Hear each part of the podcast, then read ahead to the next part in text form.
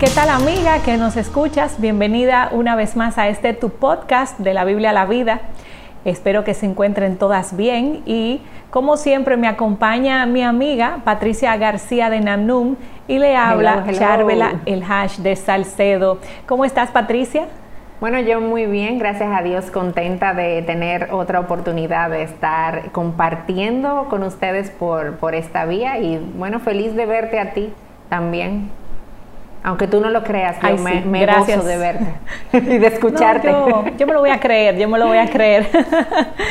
Mira, amiga querida, tú sabes que queremos recordarle como siempre a las hermanas que nos escuchan que además de, de estos podcasts nos pueden ver vía YouTube por el canal de Coalición Pro el Evangelio y también pueden accesar a nuestra cuenta en el Instagram, donde todas pueden no solamente estar avisadas de los próximos podcasts y de las cosas que vamos subiendo, sino también pueden hacer sus preguntas en los lunes de preguntas y respuestas. Patricia, ¿qué, tú opinas de esos días de, preguntas y respuestas? Eh? ¿Te gustan? Sí, a mí realmente me encanta, o sea, me encanta poder ver las inquietudes que tienen eh, bueno, las mujeres que siguen de la Biblia a la vida, porque nos ayuda como a sintonizarnos un poquito también en cuáles son las necesidades. Eh, nos sirve mucho, aunque ustedes no lo crean, como para, para pensar en temas de, diferentes episodios. Y a mí me sirve, Charvela, yo no sé si te pasa a ti, pero a mí me sirve para aprender más también, porque hay momentos donde yo tengo que ponerme a leer, a investigar, aún para una respuesta corta, que son las que damos en los stories. O sea que es, a mí me hace crecer realmente, es súper bueno. Totalmente. Yo agradezco cada una de esas preguntas porque, mm, eh, como tú dices, nos hace estudiar y también nos hace conocer mejor a nuestro género, a las mujeres y cómo nosotras pensamos. Así que a mí me encanta, las animamos a seguir haciéndolo y oren por nosotras para que el Señor siga proveyendo de recursos y sabiduría para nosotras poder dar una respuesta bíblica, que esa es la idea, ¿verdad? Amén. Patricia, y cuéntanos pues, qué vamos a hacer entrando, mm, Ya entrándose un poquito en materia, ¿verdad? En la carne, lo que vamos a estar hablando en el día de hoy. Pues si tú estás por aquí... Pero en la carne del, de tú dices... Tú, perdón, tú dices la carne, no en la carne. Aclara eso, porque no, no, no, estás hablando como hablando de la carne. No, es en esa carne, sino como en, en, en la entre, Vamos a dejarlo en tema, vamos a dejarlo en tema, entrando en tema ya. no estamos, eh, no estamos llamando a nadie a andar en la carne, por favor, eh, anden por el espíritu. Por eso, Pero bueno, entrando en tema, si tú estás eh, por aquí y estás pronta a casarte o estás quizás en esos primeros años de tu matrimonio, pues este episodio es, fue preparado de manera especial para ti. La verdad es que muchas mujeres tienen, cuando están prontas para casarse, Charvel, es algo que vemos, bueno, nuestra iglesia tiene esa costumbre. Muchas mujeres tienen la oportunidad de tomar consejería prematrimonial, Em, o quizás ver algunos videos o leer algunos libros, tener cierta preparación para ese tiempo antes de casarte. Entonces, ya sea que tú has tenido esa oportunidad de hacerlo con consejeros o a través de, de, libros o videos, o quizás no hayas tenido esa oportunidad, este episodio del día de hoy es para ti. Y en base a eso, lo que queremos hacer es darte algunos principios que pueden servirte a tener las expectativas correctas a la hora de llegar a esa etapa que es el matrimonio. Entonces este episodio, Charvela, me encanta porque va a ser como que bien práctico y a la vez, obviamente, fundamentado en las escrituras, ¿verdad? Que es lo que tiene la sabiduría necesaria eh, para poder llevar de una manera correcta cualquier etapa de nuestra vida. Sí, y es bueno aclarar, Patricia, que aunque a veces no podamos ponerle un versículo eh, a cada punto, quiero que sepan que todo esto viene, eh, tiene un, un trasfondo de la Biblia, es una enseñanza bíblica eh, sacada de ella, de principios de sabiduría de la Biblia. Y fíjate, Patricia, nosotras, tú y yo hemos ido a muchas despedidas de solteras. Y yo no creo que haya ninguna novia que diga, no me dé más consejo porque me lo sé todo. E incluso yo creo que este podcast de hoy... ¿eh? Eh, no, ni nosotras. Yo, yo 17 años después todavía necesito consejo. Y, ah, este podcast creo que no solo va a ayudar a las solteras que están en una etapa de ya de próximo matrimonio, sino también a algunas que están casadas, recién casadas, o algunas que ya tienen varios años de casada. Creo que son principios que aplican a todas, pero obviamente si tú entras al matrimonio tomando esto en cuenta y teniendo las expectativas en el lugar correcto, que es lo que nosotras queremos hacer con estos cinco puntos, pues yo entiendo que, que sería de mucha bendición y de mucho beneficio. Y a ti que nos escuchas ahí, el primer consejo que queremos darte para poner las expectativas en el lugar correcto es este. El matrimonio no es para hacerte feliz a ti. Y tú pudieras decir, wow, pero qué idea tan alocada quizás. Todo el mundo se casa para ser feliz, si no, no me casara. Pero sí, obviamente, vas a ser feliz, pero ese no es el objetivo de tu matrimonio. Si vas a, entrar al matrimonio pensando que lo que vas eh, es a ser feliz tú solamente, pues em, estarías entrando mal, porque primero se trata de que tú hagas feliz a tu esposo, a ese compañero que Dios te dio. Y segundo, y, y más importante incluso, que el primero. La felicidad solo nos la da nuestro Dios. Tú no vas a encontrar satisfacción plena en un esposo, aunque él, el matrimonio y el esposo pueden ser de bendición y puede ser un excelente matrimonio nosotros los seres humanos fuimos creados para ser satisfechos por Dios. Entonces tú en ningún hombre, aunque sea el hombre más maravilloso del mundo, vas a encontrar felicidad. Así que te, pido que por favor, cuando vayas camino al matrimonio o si estás dentro de un matrimonio, piensa que el objetivo, además de glorificar a nuestro Señor, es hacer feliz a tu esposo. Haz todo lo que tengas que hacer para que eso sea posible. Vive tu rol, haz todo lo que todo lo que esté en tus manos para poder hacer ese hombre feliz que cuando él sea feliz, seguro que tú vas a ser feliz también. Amén, sin duda. No, y Charvela, y es esa realidad de que si, si ambas partes de la pareja tienen eso en mente, entonces ambos salen ganando, ¿cierto? Eh, si yo como una parte de la pareja estoy buscando el bienestar y la felicidad de mi, mi, esposo por encima de la mía y él hace lo mismo conmigo, pues como que no hay perdedera en ese sentido. O sea que es súper válido eso. Pero hay un segundo punto, un segundo consejo que queremos darte y es que recuerdes que te vas a casar o ya te casaste con un gran pecador. Pero también recuerda que Cristo es un gran salvador y así como nosotros hemos encontrado perdón, en Él debemos otorgar ese perdón a nuestra pareja. Y la, realidad es que nosotras tenemos que tener en cuenta que nuestros esposos o esos futuros esposos nos van a fallar, porque son pecadores, ellos van a pecar en contra nuestra. Pecar es lo que los pecadores hacen. Entonces es importante que cuando vayamos al matrimonio tengamos esa expectativa de que mi esposo es un pecador pero que yo también recuerde que yo soy otra pecadora, yo no soy una super santa que me casé con un pecador, sino que ambos pecadores han venido a convivir juntos y por lo tanto yo necesito tener en mente desde el principio esa intención y la disposición del corazón de poder perdonar frente a las faltas que van a llegar de ese futuro esposo o de ese hombre con el que ya estás casado.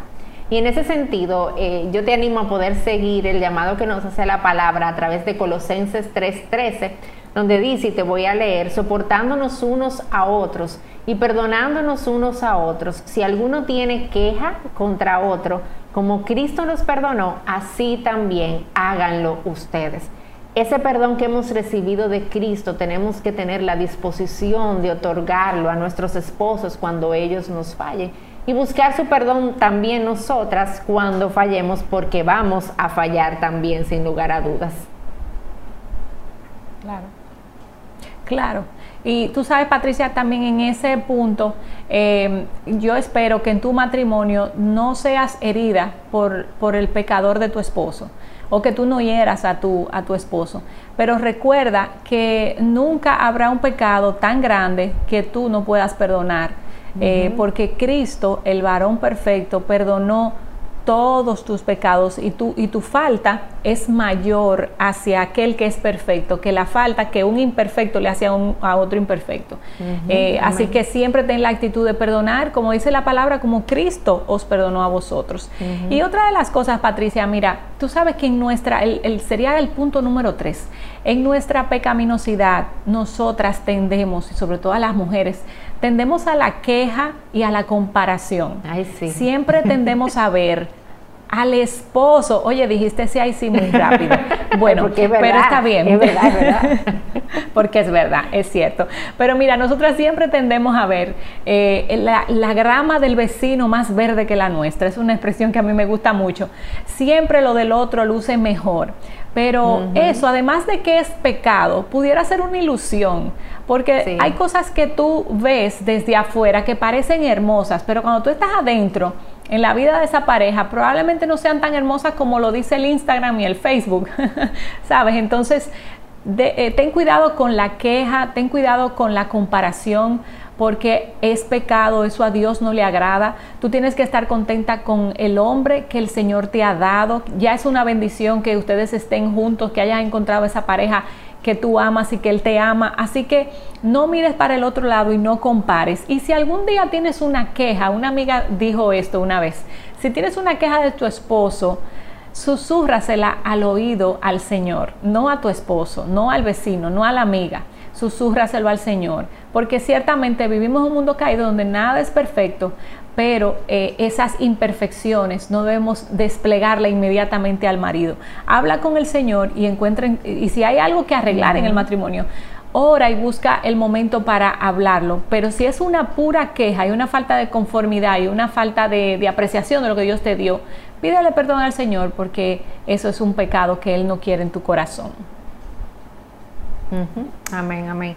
Y otro punto, Charbel, importante que queremos compartir con ustedes que están ahí pronto a llegar al altar o otra vez si estás en el matrimonio, es que tú puedas tener en cuenta que van a haber dificultades y van a haber diferencias en el matrimonio. Y eso está muy atado a lo que hablábamos al principio, de que me casé con un pecador y por lo tanto no solamente me estoy casando con un pecador, sino que me estoy casando con una persona que fue criada totalmente diferente a mí, con gustos distintos, estilos distintos, forma de manejarse muy diferente.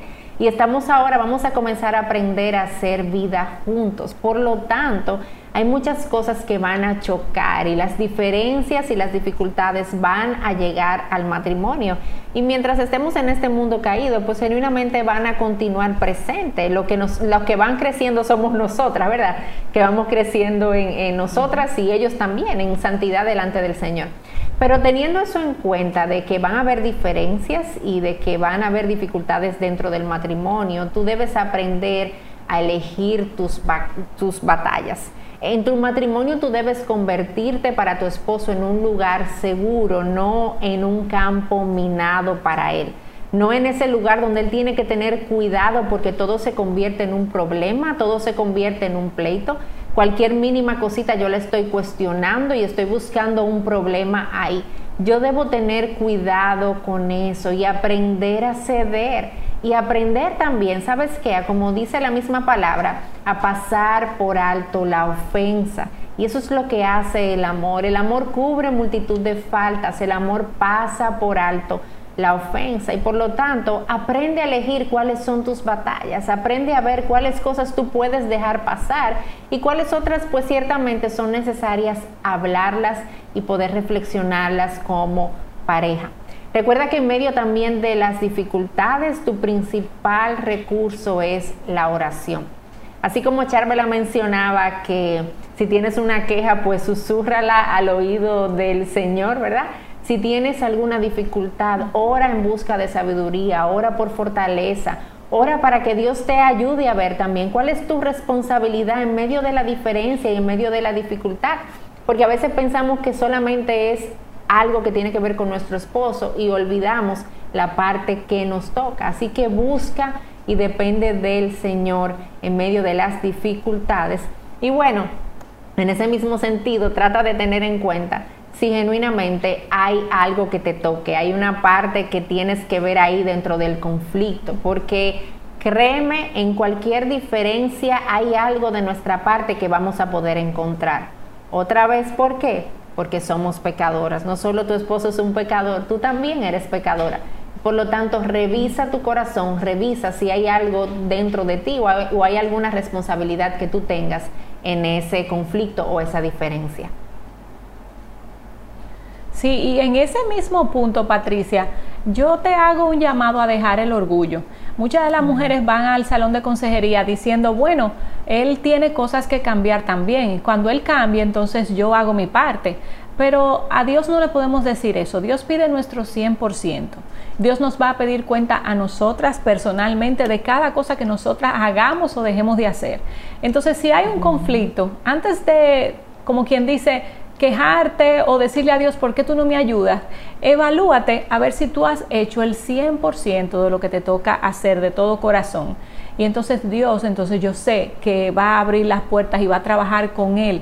Pero lo que quiero decirte es que te ocupes primero de ti y de tus cosas y, no estés pendiente a ver qué tanto Él ha hecho, qué tanto ha cambiado antes de tú dar el paso, porque ciertamente van a haber dificultades en el matrimonio. Eso, eh, Jesús lo dijo, en este mundo tendréis aflicción, pero recuerda que yo he vencido al mundo.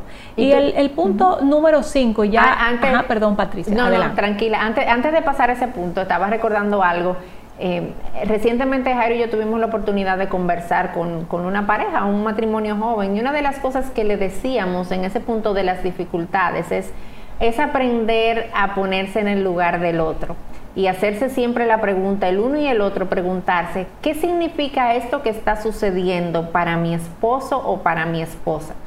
Porque nosotros tenemos esa tendencia de pensar en lo que significa para mí y lo que implica para mí y cómo me duele a mí, pero yo no me pongo en el lugar del otro, yo no pienso lo que significa para él. Y cuando nosotros tenemos ese sentir que tiene mucho que ver con lo que tú mencionabas al principio, Charvela, de buscar la felicidad del otro principalmente, las dificultades se hacen más llevaderas también, porque yo no solamente estoy pensando en mí, sino que yo estoy pensando en el otro y las implicaciones que tiene esto que está sucediendo para la vida de él también. Totalmente, así mismo es. Y como te decía, Patricia, un último punto que queremos compartir con ustedes es este. Eh, ten las expectativas correctas porque de tiempo en tiempo pudiéramos decir que el amor acaba. Y déjame explicarte esto. Esto no es un concepto mío, esto es un concepto del pastor John Piper en uno de sus libros, eh, creo que se llama, eh, recuérdame el nombre, Patricia, Matrimonio Sagrado. Sí, eh, bueno, En, en, uno de sus libros, perfecto, Matrimonio Sagrado, él, él explicaba este concepto y él decía que ciertamente la emoción, ese, ese cosquilleo, esa quizás eh, esa novedad, en el tiempo eso se acaba, se apaga, ya no es novedad, ya no hay ese cosquilleo. Pero eso no quiere decir que no hay un compromiso. y, y, súmale a esa falta, falta de cosquilleo y emoción y novedad, súmale también los problemas que normalmente cuando dos personas que son criadas en dos casas diferentes se juntan, van a tener, van a haber diferencias, van a haber roces que van, vamos a decir, lacerando un poquito la relación. Y ciertamente tú puedes sentir en algún momento, bueno, ya no lo amo. E incluso te animamos a ver un podcast que hicimos eh, acerca de esto y creo que se llama así, ¿acaso el amor acaba?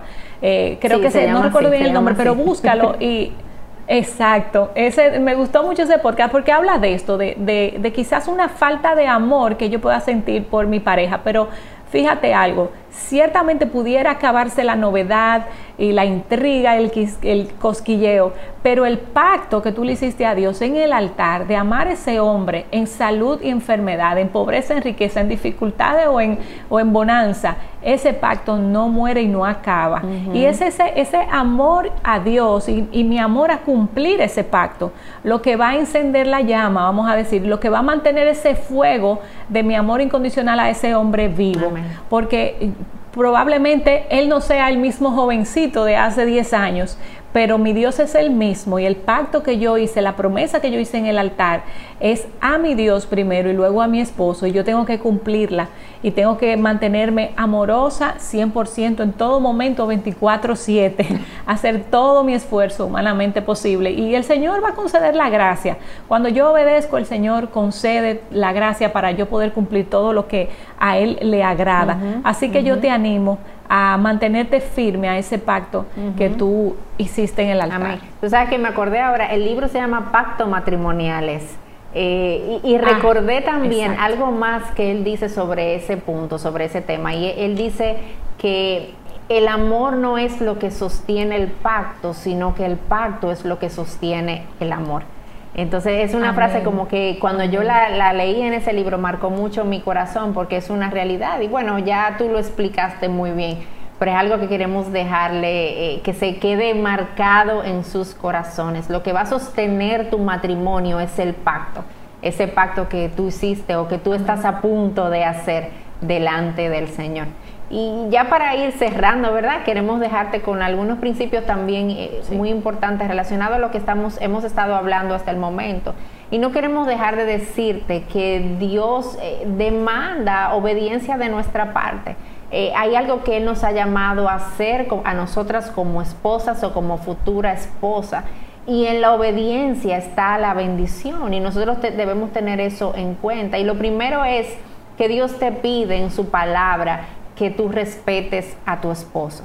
Eso es algo que Él nos llama a nosotras como, como mujeres. Dios le ha dado el liderazgo al hombre y nosotras estamos llamadas a someternos y a respetar ese liderazgo que Él le ha dado a nuestros esposos. Él, él, también nos pide en su palabra que nosotras nos sometamos, que seamos mujeres sumisas y que podamos hacerlo como al Señor. Y eso es súper importante tenerlo en cuenta. No, no es a ellos directamente, esa sumisión es al Señor primero. Y por lo tanto, cuando se haga difícil, esa es mi meta. Mi meta es yo lo estoy haciendo como para el Señor y yo estoy agradando al Señor cada vez que yo me someto a mi esposo. Entonces e, es importante que tú ocupes tu lugar como esposa para que Él pueda ocupar su lugar como líder, porque si ya tú estás asumiendo tu rol de líder, el rol de él de liderazgo en la casa. Entonces como que no hay una vacante en esa posición. Tú tienes que dejarla libre para que él sea, que tome el lugar que Dios ha diseñado para él y tú tomes ese lugar que Dios ha diseñado para ti como esposa. Y cuando cada uno dentro del matrimonio está en el lugar que le corresponde, el matrimonio funciona bien si tratamos de tomar el uno en lugar del otro, pues ahí es donde vienen genuinamente las grandes dificultades y problemas porque no estamos agradando a Dios y la forma en la que Dios diseñó ese matrimonio. Así es. Bueno, y hermana querida, tú que nos escuchas ya, lo último que te queremos decir y a manera de cierre es que cultives el yo interior, tu yo interno. Eh, a mí me gusta mucho Proverbios 31, como dice que engañosa es la, la gracia y van a la belleza, pero la mujer que teme al Señor, esta será alabada. Me encanta porque es un llamado a cultivar tu corazón más que tu cuerpo. No queremos decir que te descuides ahora y que no cultives tampoco tu cuerpo. No, hay un porque Dios es un Dios de orden, también hicimos un podcast de eso, eh, pero eh, queremos llamarte también a, a esto, a que tú cultives tu corazón, que seas una una mujer de un espíritu tierno y apacible, dice la palabra, que eso es lo que es agradable al Señor y va a ser agradable a tu marido. Si eso es precioso para el Señor, un espíritu tierno y apacible, ¿cuánto más no lo va a ser para tu esposo? Así que te ya, hacemos ese llamado a a poner todas tus expectativas en el lugar correcto y a entrar entonces en este matrimonio de una forma que agrade y glorifique a tu Señor.